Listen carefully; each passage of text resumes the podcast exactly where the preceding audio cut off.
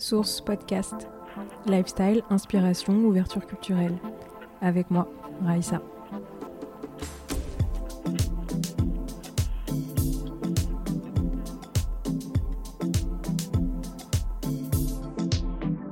Euh, bah, merci beaucoup Emmanuel d'être avec nous. Bah, merci à vous Raïssa de m'avoir invité. Je vous propose du coup pour commencer que vous vous présentiez. Euh, que vous nous décriviez en fait euh, comment vous avez en fait euh, comment votre parcours vous a amené à, développer une expertise dans le domaine du traitement holistique de l'acné et plus récemment je crois sur l'équilibre des hormones. Qu'est-ce qui vous a amené sur ces sujets? Alors, c'est une longue histoire. en fait, euh, je, bon, je m'appelle Emmanuel Hautgon. En fait, euh, j'ai euh, développé une expertise dans le hum, domaine de l'acné, tout particulièrement parce que c'est un problème qui m'a touchée à titre mhm. personnel et qui m'a touchée assez tard dans ma vie en étant une femme adulte. Mhm. Et donc, c'est à ce moment-là où, on va dire, la, la médecine n'a pas répondu à ce problème particulier et donc ça m'a vraiment poussé à essayer d'explorer d'autres pistes. Mmh et c'est comme ça qu'en fait j'ai développé mon expertise, c'est-à-dire que je travaillais pour des dermatologues qui n'ont rien pu faire pour moi à ce moment-là. Je travaillais auprès de, dermatologues aux États-Unis. Et euh, en fait, euh, bah, après m'avoir proposé tous les traitements classiques, après être passé par un cycle de Roaccutane, mmh. quand l'acné est revenu, la seule chose qui m'a été proposée, c'est de recommencer un autre cycle de Roaccutane. Et c'est là où vraiment j'ai su que je voulais, je devais faire quelque chose d'autre parce que je ne voulais pas recommencer, je ne voulais pas reprendre ces médicaments parce que j'avais bien senti que ça avait été euh, très agressif pour moi. Mmh. Et euh, du coup, ben, j'ai eu la grande chance de connaître euh, des praticiens de santé naturelle qui m'ont énormément aidé, qui m'ont donné des, des pistes et qui m'ont suivi et au fur et à mesure. Alors, ça n'a pas été du jour au lendemain parce qu'il faut comprendre que c'est beaucoup plus long de se soigner, on va dire, en santé naturelle que, euh, on va dire, que de prendre des médicaments. On est dans des laps de temps beaucoup plus longs. Mais mmh. au bout de six mois, neuf mois, j'ai commencé à avoir des gros résultats sur ma peau et des résultats qui ont été permanents. Et donc, à partir de ce moment-là, ben, j'ai eu beaucoup de gens qui ont demandé mon aide et c'est comme ça, en fait, que j'ai mis le pied à l'étrier euh, euh de, de, du, du, soin naturel de l'acné. Mais ça, ça fait mmh. longtemps, hein, ça fait très très longtemps maintenant. ok. Et euh, est-ce que vous pouvez revenir sur votre expérience aux États-Unis, euh, ce sur quoi vous vous êtes formé et qui a du coup, je pense, documenté un peu votre parcours ou en tout cas euh, oui, alimenter votre parcours, nourrir votre parcours sur vos réflexions de traitement. Euh, Alors en fait, moi je suis diplômée de l'État de Californie mhm. sur le soin de la peau et en fait, dès le début, ce qui m'intéressait, c'était de travailler pour des médecins. Et parce que aux États-Unis, c'est un système de santé qui est quand même, euh, on va dire, euh, ah, je ne sais pas comment le formuler de manière gentille, mais hmm. euh, l'argent est très important. Il faut que les médecins soient extrêmement productifs. Ils ont très peu de temps à accorder à leurs patients. Et donc, en général, ils ont des équipes beaucoup plus fournies que chez nous parce qu'il y a beaucoup de tâches qu'ils délèguent. Mhm. Et donc, moi, j'étais un petit peu l'assistante, euh, on va dire, comme, comme un assistant dentaire est pour un dentiste, c'est-à-dire que je faisais des tâches qu'il n'était pas pour le médecin euh, productif de faire. Donc, mhm. c'est moi qui euh, faisais certains actes médicaux de type des peelings chimiques, de type des nettoyages de la peau, la prise de renseignements, etc. et lui, il venait dans la salle pendant cinq minutes une fois que toutes ces choses-là étaient faites. D'accord, ok. Voilà. effectivement, du coup, vous avez été en première ligne sur, euh, sur beaucoup de, de, ça de traitement, c'est ce qui a construit votre expérience. Euh, c'est ça. Et en fait, il n'y a rien de mieux que l'expérience clinique. Hein. C'est comme ça mm. qu'on apprend euh, en voyant des tas et des tas de peaux, on va dire, et mm. des tas de gens qui venaient avec des problèmes divers. Et puis, je voyais la façon dont euh, le dermato ou le chirurgien plasticien traitait le problème en question. Et donc, ça m'a énormément appris, non seulement par, par rapport aux protocoles, on va dire, médicaux, mais mm. aussi parce qu'on faisait des questionnaires très élaborés euh, au mmh. départ et que ces questionnaires bah, me permettaient de voir qu'il y avait certaines habitudes qui peut-être pouvaient influencer l'état de la peau. Enfin, je voyais des corrélations, je voyais des grandes mmh. familles en fait euh, de, comportements ou de médicaments ou de types d'alimentation, etc., qui pouvaient euh, expliquer certains problèmes cutanés. Mmh. Très clair. Parce que du coup, effectivement, votre cheminement personnel pour résoudre votre acné et ce que vous avez eu comme expérience aux États-Unis en, en, première ligne clinique, ce qui fait que vous, du coup, vous avez une, aujourd'hui une approche très concrète euh, sur l'accompagnement de, des personnes euh, qui euh, souhaitent résoudre leur acné. C'est ce que vous faites aujourd'hui. Vous avez une activité en France de, coaching, en fait, sur ce, ce sujet-là. C'est ça. Enfin, une activité qui est beaucoup plus réduite maintenant parce que je commence à ralentir énormément.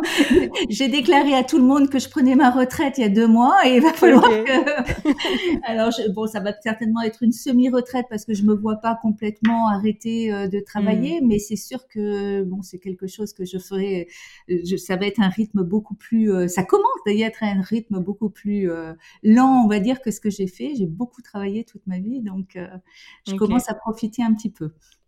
Donc on vous consulte pour ça et je sais que vous avez, vous mettez un point d'honneur aussi à travailler sur l'équilibre hormonal. Vous avez d'ailleurs une formation qui est disponible sur votre site. On va en parler peut-être un peu plus tard. Tout à Est-ce que vous pouvez nous expliquer pourquoi spécifiquement vous avez choisi de travailler sur l'équilibre hormonal parce que c'est très difficile de s'intéresser aux problèmes cutanés sans s'intéresser aux problèmes hormonaux. De toute mmh. évidence, il y a beaucoup de problèmes de peau et de problèmes de beauté en général qui ont un rapport avec les hormones. Donc euh, c'est vraiment ce qui naturellement m'a conduit à ceci. Bon, c'était évidemment le cas de l'acné, mais évidemment quand on étend les choses, on se rend compte que les hormones, elles ont un, une influence sur à peu près tout hein, dans la vie d'une femme. Hmm. Donc c'est quelque chose qui m'a passionnée parce que je me suis rendu compte que c'était pratico-pratique et que c'était des choses que ben, on pouvait mettre à son profit et que n'importe quelle femme pouvait en fait, euh, euh, en, connaissant un minimum de choses sur les hormones, au lieu que ça devienne euh, euh, des choses qui les embêtent dans la vie de tous les jours, en fait, les hormones, ça peut devenir nos super pouvoirs et on hmm. peut en fait euh, les utiliser pour vivre mieux, pour se sentir mieux, pour avoir plus d'énergie, etc. Donc, c'est vraiment quelque chose qui est passionnant.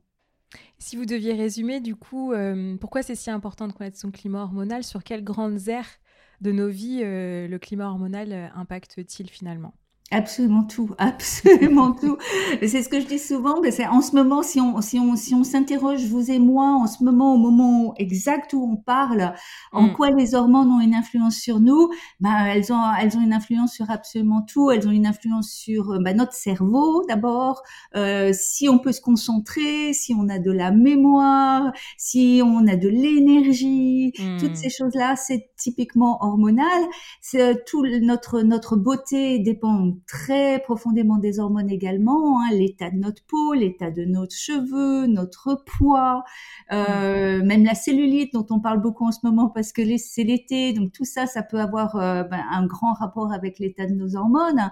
Mm-hmm. Euh, nous, on pense toujours, quand on pense aux hormones, on pense toujours aux, choses sexuelles, c'est-à-dire notre la, faculté qu'on a d'avoir des enfants, ce type de choses, mais ça dépasse totalement ceci. Hein, c'est beaucoup plus, beaucoup plus large que ceci. C'est absolument fondamental dans n'importe quel euh, la libido bien sûr, euh, comme je le dis, donc la, la, faculté à réfléchir, le, les cheveux, la peau, tout, absolument tout mhm. est contrôlé par les hormones. C'est fascinant.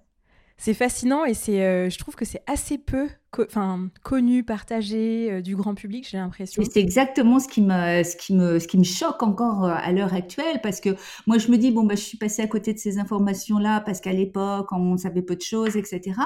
Et je trouve que malheureusement euh, ça mm. reste encore le cas. Hein. C'est pour ça que je communique beaucoup là-dessus parce que je trouve que c'est super important. Moi je j'ignorais tout de mon cycle menstruel, par exemple. Je fais partie d'une génération où mm. c'était la pilule à tout prix, donc les hormones, on les avait sous cloche parce qu'elles étaient remplacées par, par les hormones euh, synthétiques. Donc, euh, dans ma génération, je me dis, bon, c'est un peu normal quand, on connaît le contexte de l'époque, mais maintenant, je vois beaucoup plus de jeunes femmes remettre en question ces choses-là. Hmm. Et pourtant, ben, euh, voilà, il y a des choses qui ne sont encore pas très bien connues, à mon avis, et qui méritent d'être vraiment exposées au grand public. Ouais, tout à fait. Bah, je vous propose qu'on peut-être qu'on rentre un peu dans le vif du sujet et que Euh, vous nous euh, décriviez, euh, vous travaillez sur sept hormones essentielles quand vous accompagnez. Oui, j'aime bien parler des sept hormones principales de la femme parce que voilà, tout le monde doit les connaître. Ça doit être comme notre petite sœur et nos cousines. Enfin, c'est des vraiment, elles nous accompagnent à chaque instant. Alors, ce qu'il faut savoir, c'est que c'est une famille les hormones. Hein. D'abord, on en a hmm. beaucoup plus. Je veux parler des sept principales, mais on en a beaucoup plus que sept, bien sûr. Et ce qui est très important, c'est de savoir qu'elles elles ne fonctionnent pas de manière isolée. C'est que ce hmm. qu'on fait à partir du une hormone, une hormone va forcément influencer une autre hormone qui va en influencer une autre, etc.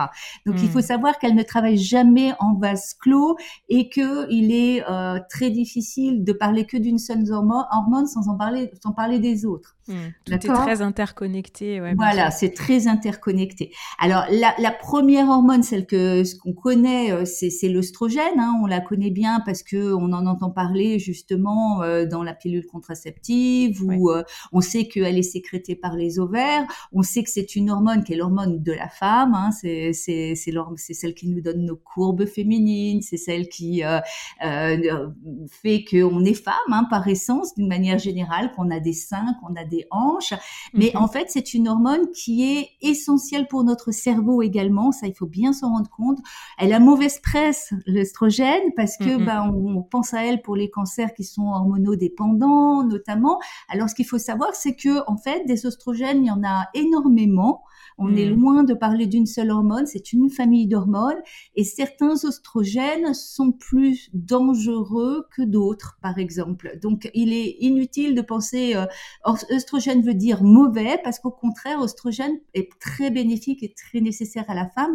D'ailleurs, quand on est à la ménopause et qu'on manque d'oestrogène, en général, on le sent et on, le sent plutôt comme un manque, hein, et, euh, hmm. et, ça va, ça va se manifester plutôt par des troubles.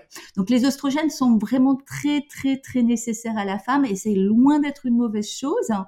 Par contre, elle, pareil, les oestrogènes ne travaillent jamais toutes seules et on ne peut pas parler des oestrogènes sans parler de la progestérone. La progestérone, c'est la petite sœur de l'oestrogène ou alors je, je les compare souvent comme le yin et le yang dans la mesure où l'une n'existe pas sans l'autre. Hmm. Euh, toutes ces deux hormones-là, l'œstrogène et la progestérone, sont fabriquées entre autres par nos ovaires mhm. et vont être sécrétées beaucoup lors de la première partie du cycle pour les œstrogènes. Donc hmm. pendant la première partie du cycle, on va sécréter beaucoup beaucoup d'œstrogènes et pendant la deuxième partie du cycle, à la suite de l'ovulation, eh bien on va fabriquer de la progestérone à travers le corps jaune. Ça, c'est pour le côté technique des choses, mais c'est important de le savoir parce que une, jeune femme qui n'aurait pas ses règles régulièrement, par exemple, qui aurait des cycles irréguliers, ça veut dire que euh, va avoir une ovulation irrégulière, elle aura peu d'ovulation, on va dire. Hmm. Et donc, généralement, ça va se traduire peut-être par un manque de progestérone parce que c'est important de savoir que la progestérone, c'est le corps jaune qui la fabrique et que ça dépend de notre capacité à ovuler. Hmm. Et la progestérone, eh bien, c'est une hormone qui est très importante parce que justement, elle contrebalance l'œstrogène. C'est pour ça que je parle toujours de yin et de yang.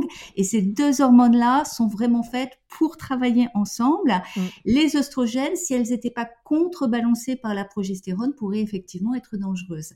Donc la progestérone contrebalance les oestrogènes, mais pas que. C'est une hormone qui est basée en progestérone, progestation. C'est une mm-hmm. hormone qui favorise l'anidation, qui fait en sorte que on va euh, bah, bah, peut-être plus, être plus à même de pouvoir garder un bébé, notamment.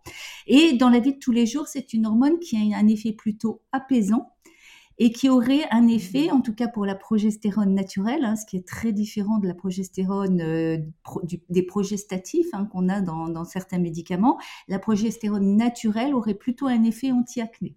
Mmh. Voilà. Donc ça, ces deux hormones-là, très importantes de les connaître et elles fonctionnent totalement ensemble. Après, on a bah, la testostérone, l'hormone mâle. Hein.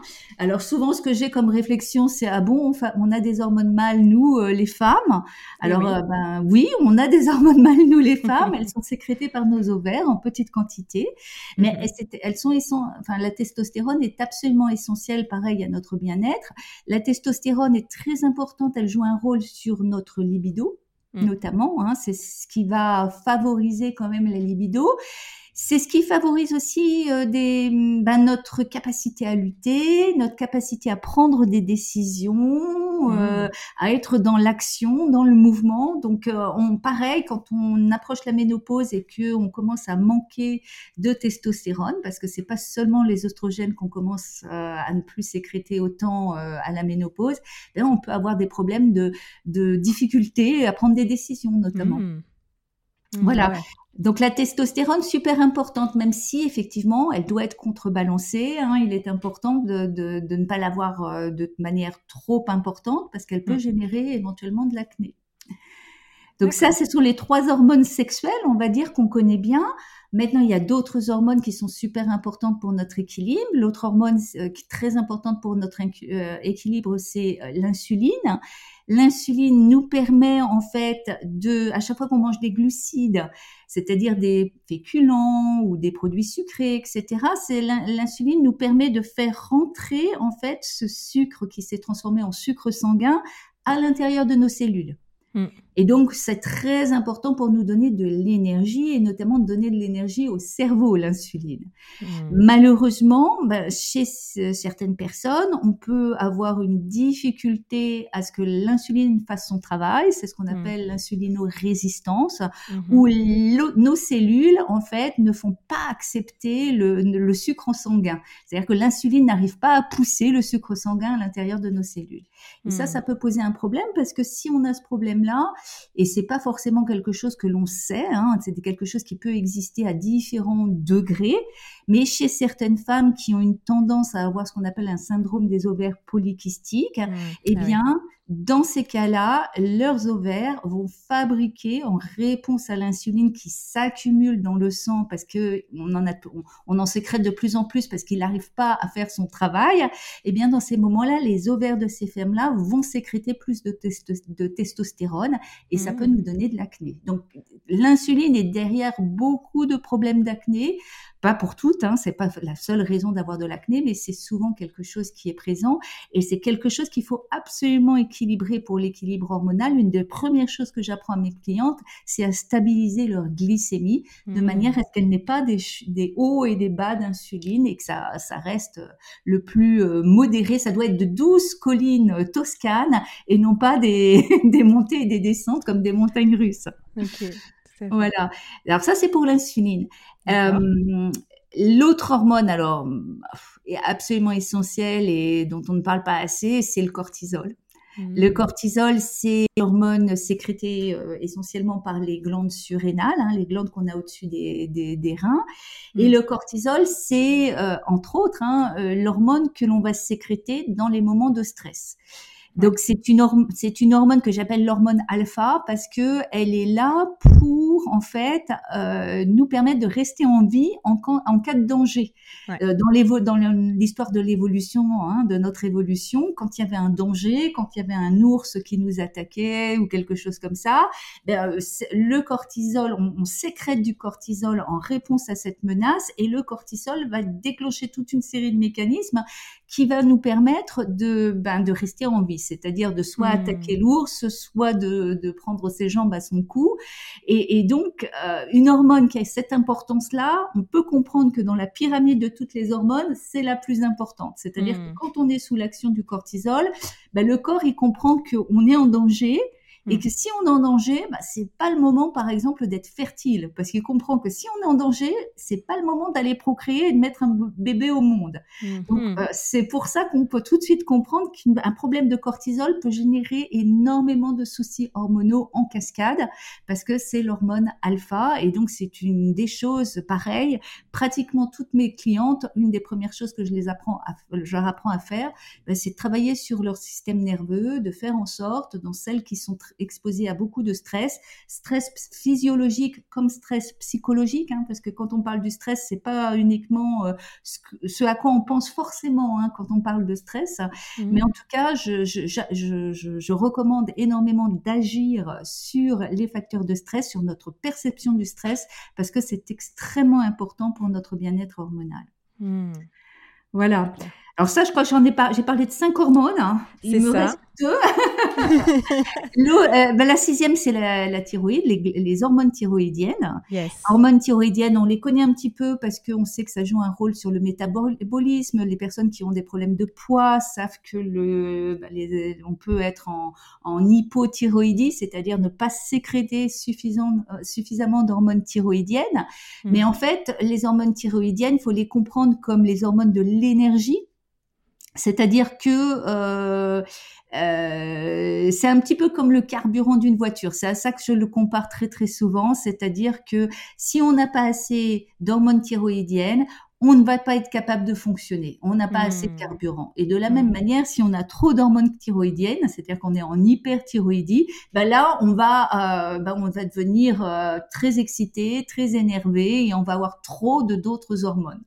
Donc c'est pour ça que la thyroïde est particulièrement importante et on ne se rend pas bien compte en fait des problèmes thyroïdiens qui sont très très communs de nos jours parce que on a souvent euh, d'abord des tests qui sont insuffisants. Les médecins se contentent généralement de tester ce qu'on appelle la TSH, qui est mm-hmm. assez, euh, ce, qui, est assez incomplet pour détecter un problème de thyroïde, et que euh, les problèmes de thyroïde, pareil que les problèmes d'insuline, ont beaucoup de variations et on va repérer un problème majeur, mais pas forcément un sous-état. Or, souvent pour les hormones, eh ben, on parle de sous-état. On n'est pas dans le niveau optimal qu'il faut pour un bon fonctionnement de la femme. Ça, c'est super intéressant. Je... Avant que vous finissiez sur la, sur, euh, sur la dernière hormone, j'aimerais bien qu'on puisse s'arrêter sur, euh, sur cette notion-là, qui est celle, en fait, le dosage euh, des, des, hormones, c'est pas du tout si simple que ça en fait. Non, euh, non, non, non, non. Du coup, pourquoi? C'est aussi très mal compris. Bah déjà parce que euh, les hormones, souvent quand on les dose en France, on va les chercher au niveau du sang. On va faire un mhm. bilan hormonal sanguin, d'accord mhm. Le problème, c'est qu'une hormone, en fait, c'est un message, c'est un messager, c'est quelque chose qui, transforme, qui transporte un message. Donc, c'est une substance qui est, fabriquée par une glande, qui va voyager dans le sang, mais qui va euh, avoir une action au niveau des cellules. Hmm. Au niveau de la cellule, ce que va faire l'hormone, c'est qu'elle va se loger au niveau de ce qu'on appelle un récepteur hormonal, et c'est seulement si elle arrive à se loger au niveau de ce récepteur, qu'elle arrive à ouvrir ce récepteur, qu'elle va déclencher l'action qu'elle est destinée en fait à, déclencher. Mmh. D'accord? Mmh, mmh. Et donc, on peut avoir des niveaux tout à fait normaux d'hormones dans le sang, et avoir au contraire un problème au niveau des récepteurs. Mhm. Et c'est pour ça que le bilan hormonal sanguin sera souvent incomplet. Pourquoi? Déjà parce que euh, au niveau du sang, on va repérer une anomalie franche, d'accord? Encore une fois, c'est ce que je dis. Euh, très souvent, une femme n'est pas dans l'anomalie franche. Simplement, hmm. quand on regarde les niveaux d'hormones qu'elle a dans le sang, ben, elle peut s'approcher de la moyenne basse et, ou de la moyenne haute. Elle sera dans la norme, mais elle ne sera peut-être pas dans ce qui est optimal pour elle. Ça, c'est la hmm. première chose. La deuxième chose, c'est que, et ça, c'est très important de comprendre ça, c'est cette question de récepteur. On peut avoir des niveaux normaux d'hormones dans le sang, mais mhm. si nos récepteurs sont endommagés, eh bien, l'hormone en question ne va pas faire son travail et malheureusement, eh bien, on, euh, va se retrouver avec un problème hormonal tout simplement parce que nos hormones ne sont pas efficaces. Hmm. Et ça, ça arrive très fréquemment. C'est extrêmement important de comprendre ça, ouais. bien sûr, bien sûr. Et la troisième chose aussi que j'ai tendance à dire, c'est que il y a beaucoup d'hormones. On, on, baigne donc dans ce dans ce bouillon hormonal à longueur de journée, et il y a beaucoup d'hormones qui sont destinées en fait à être variantes en fonction des moments de la journée et on ne va pas forcément en fait tenir compte de ceci. Je pense par exemple au cortisol, par exemple que souvent dans un bilan sanguin on va tester le matin à jeun, etc. Ah Or le cortisol, il est destiné en fait à être très variant pendant la, journée. On est normalement supposé en avoir beaucoup le matin et puis que ça décline pendant la journée. Et donc mmh il est souvent difficile de repérer des problèmes avec ce type d'hormones parce qu'on devrait les prendre à différents moments de la journée moments, oui. une lecture. Mmh. Ouais, tout à fait. C'est pour ça que le bilan sanguin, c'est important de le faire. Quand on suspecte qu'on a un vrai problème, il faut absolument, effectivement, aller voir son médecin et avoir un bilan sanguin. Mais de très nombreuses femmes se retrouvent avec un bilan sanguin normal, alors qu'elles sentent bien à l'intérieur de leur corps qu'il y a quelque chose qui ne va pas et que c'est plutôt quelque chose d'hormonal.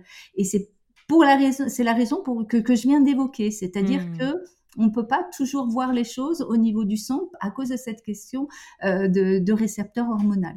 Hmm. C'est pour ça que moi, et, beaucoup de gens hein, qui, qui, s'intéressent aux hormones, on va se fier beaucoup à notre ressenti. C'est-à-dire qu'on sait qu'il y a un certain nombre, on va dire, de symptômes ou de signes ou de déséquilibres eh bien, qui peuvent être incriminés à telle ou telle hormone.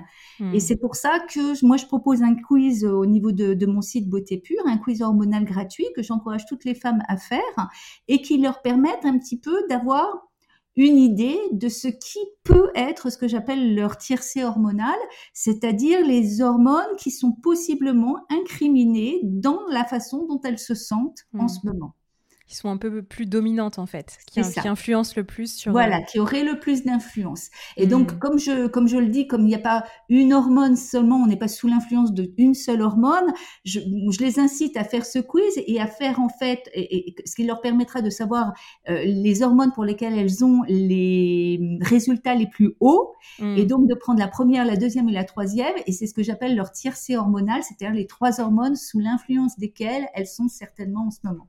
Et il faut hmm. Savoir que ça peut évoluer. Hein. On n'est jamais euh, euh, toute notre vie sous l'influence des mêmes hormones, hein, bien sûr. Hmm, bien sûr.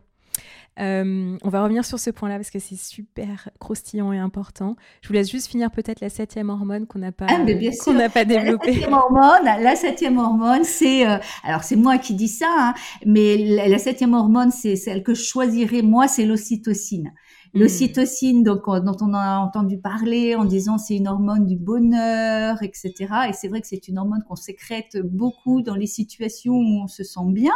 Euh, mm-hmm. c'est l'hormone du lien social avant toute chose, l'ocytocine, c'est-à-dire celui, celle qu'on sécrète quand on est en bonne compagnie, quand on est surtout en compagnie de femmes. On sait que c'est, ça agit beaucoup. C'est une hormone qu'on sécrète pendant l'orgasme, que l'on sécrète quand on, on nous caresse les seins, par exemple, ou quand on allait euh, et mmh. c'est une hormone que j'aime beaucoup parce que c'est une hormone qui est très antagoniste du cortisol. C'est-à-dire que plus on sécrète d'ocytocine et moins on sécrétera de cortisol. Donc une des moyens, enfin une des manières concrètes que l'on peut utiliser pour nous aider à sécréter moins de cortisol et avoir moins de problèmes reliés au stress, c'est tout simplement d'essayer de favoriser le travail de l'ocytocine. Hmm. Et d'ailleurs, ça a été, euh, ça a été euh, étudié. Hein, il y a eu des études très intéressantes où euh, ce que j'évoquais tout à l'heure, c'est-à-dire la, la, réponse de fuite, de, de, de lutte ou de fuite, c'est-à-dire le réflexe que l'on doit avoir face à une menace d'un point de vue ancestral. Donc ça s'appelle fight or flight en anglais. Eh hmm. bien, on s'est rendu compte qu'en fait, ça, c'était quelque chose qui était très bien étudié depuis très très longtemps, mais qui concernait essentiellement les hommes. Et on s'est rendu compte qu'un mécanisme de défense par rapport à une menace comme ça chez les femmes, c'est que euh, d'après les, chercheurs euh, qui ont étudié le sujet, c'est que nous, les femmes, on aurait tendance, en cas de danger comme ça, et que le groupe d'humains, d'humanoïdes, à ce moment-là, est attaqué, eh bien les femmes auraient tendance, comme en fait un troupeau, à se mettre les unes proches des autres et à sauvegarder, à rapprocher les enfants d'elles et à mmh. s'agglutiner les autres, les unes aux autres. Et je trouve ça mmh. absolument euh, bah, fascinant de penser que peut-être d'un point de vue de l'évolution, on est peut-être en fait euh, bah, prédestiné à rechercher le confort de nos consoeurs, de nos mmh. autres, euh, d'autres femmes pour rester en vie. voilà. Donc, l'ocytocine. on devrait toutes rechercher de l'ocytocine. ok. Euh, donc effectivement, euh, vous avez expliqué euh, le challenge qu'il y a sur le, dosage des hormones, etc. Et que finalement, c'était important de faire confiance à son ressenti, qu'il y a beaucoup de choses qualitatives aussi qui peuvent nous, nous guider sur, sur les hormones dominantes. C'est en ça. Fait. C'est ça. Et, d'ailleurs, il y a beaucoup d'endocrinologues qui font aussi, ce, qui ont également ce type d'approche, en dehors de faire des analyses hormonales, qui vont interroger amplement les femmes et sur leurs symptômes. Hein. C'est mmh. quelque chose dont on sait euh, Et très, très, informatif. Ouais. Voilà. Mm. Et à quoi, du coup, il faut-il faire attention, en fait? À quoi il faut être attentif dans notre quotidien pour repérer euh, si, euh, enfin, un petit déséquilibre, une anomalie, ou le type de le type de problème récurrent? C'est pour ça que quand on fait le quiz, on se rend compte que je pose très souvent la même question, formulée mmh. peut-être de manière un peu différente, hein. mmh mais parce que, ben, sous, par exemple, on va dire quelque chose de bête, allez, les migraines. Hein, on peut prendre un exemple concret. Ben, la migraine, une tendance à avoir des migraines, ça peut avoir une incidence avec euh, les oestrogènes, par exemple, qui ont une tendance mmh. à dilater le sang, dilater les veines, et donc qui peuvent en fait créer des migraines. Donc, ce type de choses, si on a un certain nombre de troubles, ou euh, si on a par exemple bien, euh, on va dire ces migraines, mais que par ailleurs aussi on souffre peut-être d'hémorroïdes, etc., etc., dilatation, on pense oestrogène. Par hmm. exemple. Et donc c'est pour ça que le, quiz est assez intéressant de ce point de vue-là, parce que en fonction de la façon dont les choses reviennent encore et encore chez vous, ben, vous hmm. pouvez vous douter de certaines choses chez vous. Et, pour chaque famille, eh bien, il y aura des actions concrètes. Il y a des protocoles en santé naturelle qui, euh, qui existent. Euh, si, euh, on va dire, vous avez un problème avec les oestrogènes, alors il va falloir déterminer est-ce que c'est un problème parce que vous avez trop d'oestrogènes ou est-ce que c'est un problème parce que la progestérone ne contrebalance pas votre, vos oestrogènes, mmh. etc. Bon, bah, tout ça, ça peut être affiné. Mais après, il y a des protocoles de santé naturelle qui marchent très bien. Mmh. Et quand je dis protocole de santé naturelle, je trouve que c'est très important de comprendre qu'il ne s'agit pas de se dire bon ben je vais prendre un complément alimentaire ou ce type de choses. Hmm. Il s'agit de se dire ben, voilà ma situation elle semble être ceci d'après le quiz et d'après ce que je peux comprendre de la situation. Dans ces moments-là, eh bien ce qui est important pour moi, ça va être plutôt allez on va dire de manger telle ou telle chose hmm. ou ben, justement de gérer mon stress Mm. ou je vais faire peut-être plus de sport et un certain type de sport parce que tous les sports ne sont pas bons dans ma situation, etc. Donc en mm. santé naturelle, la façon dont on agit, c'est en se disant, bah, pour tel problème hormonal, ce geste-là, il est particulièrement important. Mm. C'est intéressant ce que vous avez dit parce que c'est vrai qu'il y a un peu une, une mode autour du euh, la beauté vient de l'intérieur et que c'est mm-hmm. important qu'on rééquilibre en fait euh, euh, peut-être parfois des désordres digestifs, etc. Ouais. Je sais que euh, souvent vous évoquez le fait qu'il y a plusieurs organes qui sont, euh, qui sont incriminés en fait dans un désordre hormonal. Vous parlez souvent du foie, vous avez beaucoup parlé aussi euh, plus largement de la glycémie. Est-ce qu'il y a des, est-ce que c'est voilà, est-ce que vous avez euh, ah bah, Moi, très clairement, très clairement, dans mes programmes de pour l'équilibre hormonal au naturel, ce que je dis toujours, c'est que en fait, les, piliers de l'équilibre hormonal, les, le tabouret, hein, parce que je dis que c'est vraiment comme un tabouret qui aurait trois pieds, mmh. c'est euh, l'équilibre de la glycémie, la première chose, l'état du foie, mmh très important, et mmh l'état de la digestion. Ces mmh trois choses-là sont absolument indispensables. Ce qu'il faut savoir, c'est que si on a un problème digestif, on aura forcément un problème hormonal. Mmh. Voilà, absolument. Parce que les hormones sont métabolisées d'abord par le foie, donc l'état du foie est un des piliers de l'équilibre hormonal, euh, voilà, parce qu'il fabrique et parce qu'il recycle des hormones. Mmh. Et après que le foie soit intervenu, eh bien, c'est le microbiote qui intervient. Et après, ça dépend aussi de son transit, de la vitesse à laquelle éventuellement on élimine certaines de, hmm. de certaines de nos hormones. Et on retrouve ça dans votre quiz d'ailleurs. Si on a un déséquilibre de la digestion, on va avoir un déséquilibre hormonal. C'est pour ça qu'une hmm. des, avant même de traiter sa situation particulière, je dis aux femmes, agissez sur ces trois piliers et je donne vraiment euh, toutes les instructions, tous les hmm. conseils dont elles ont besoin pour rétablir ces trois fonctions qui sont essentielles. Stabilité de la glycémie, état du foie, état de la digestion. Et une fois que tout ça s'est rétabli, bah, très souvent, elles n'ont même pas besoin d'intervenir sur leur situation individuelle parce que le problème, il est réglé, il s'auto-règle naturellement. D'ailleurs, est-ce que vous avez des exemples de, coaching, de, de coachés que vous ah, avez eu euh, qui, euh, qui vous ont vraiment, euh, enfin, qui étaient grisants, quoi, parce que vous avez vraiment vu une, une résolution, qu'elles ont vraiment observé une résolution? En fait, je crois que ce que je trouve le plus émouvant pour moi, en tout cas, c'est quand je reçois les avis de naissance de femmes à qui on a dit qu'elles étaient infertiles. Hmm. Ça, c'est vraiment quelque chose, si vous là, là, je me sens très, très utile. pour, ne donner que cet, pour ne donner que cet exemple-là. Et puis, bon, d'une manière générale, c'est vrai que c'est pour ça que j'essaye de beaucoup parler euh, de, de ces choses-là, de beaucoup partager euh, gratuitement sur ces choses-là, parce que euh, on peut faire tellement de choses de nous-mêmes euh, facilement. Euh, hmm. euh, c'est ce que je dis souvent. Déjà, en évitant certains perturbateurs endocriniens, ça c'est à la portée de tout le monde, par exemple, d'essayer de hmm. faire attention à certaines substances. Je, je, passe mon temps à dire arrêtez avec vos bouteilles de plastique, les filles. Mais voilà, c'est des choses. Bon, je, je, heureusement, ce message-là, il commence à bien passer. mais c'est très important. C'est une des premières choses que l'on peut faire. Hmm, très clair. Euh, dernière question un peu pratique. Euh, est-ce que vous avez observé des ajustements plus fréquemment euh, constatés chez les femmes noires niveau hormonal?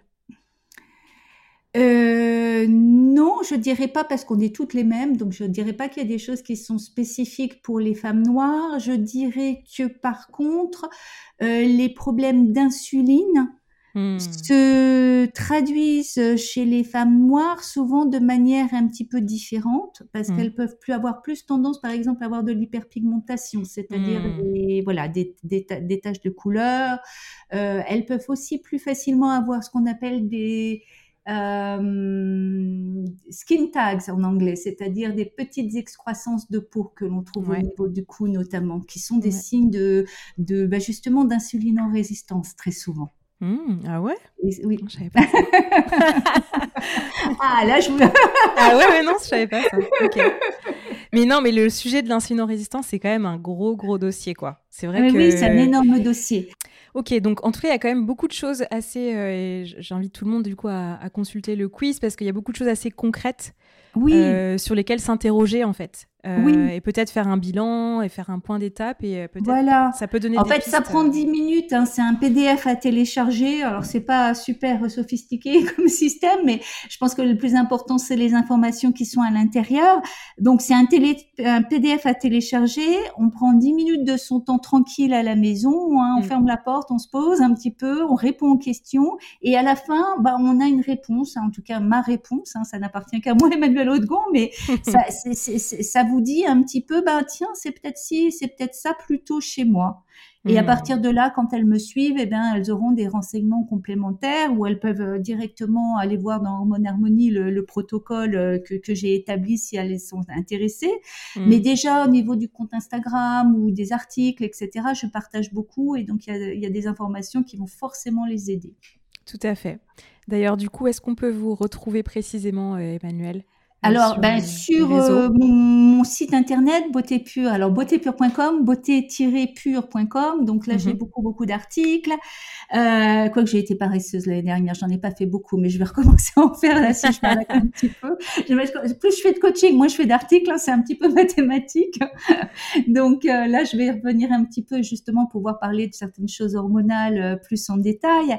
Euh, J'essaye d'être un petit peu active sur Instagram quand je peux je fais aussi des choses sur YouTube. Enfin, il faut me trouver là où c'est le plus agréable pour vous de, trouver, de me trouver. Euh, mais vous me trouverez. Beautépure.com. Beauté pure, tout à fait. Voilà. Pinterest aussi. Je fais pas mal de, comme j'aime bien faire les petites infographies, etc. Je fais pas mal de choses sur Pinterest quand j'ai le temps. Parce que c'est plus rapide pour moi.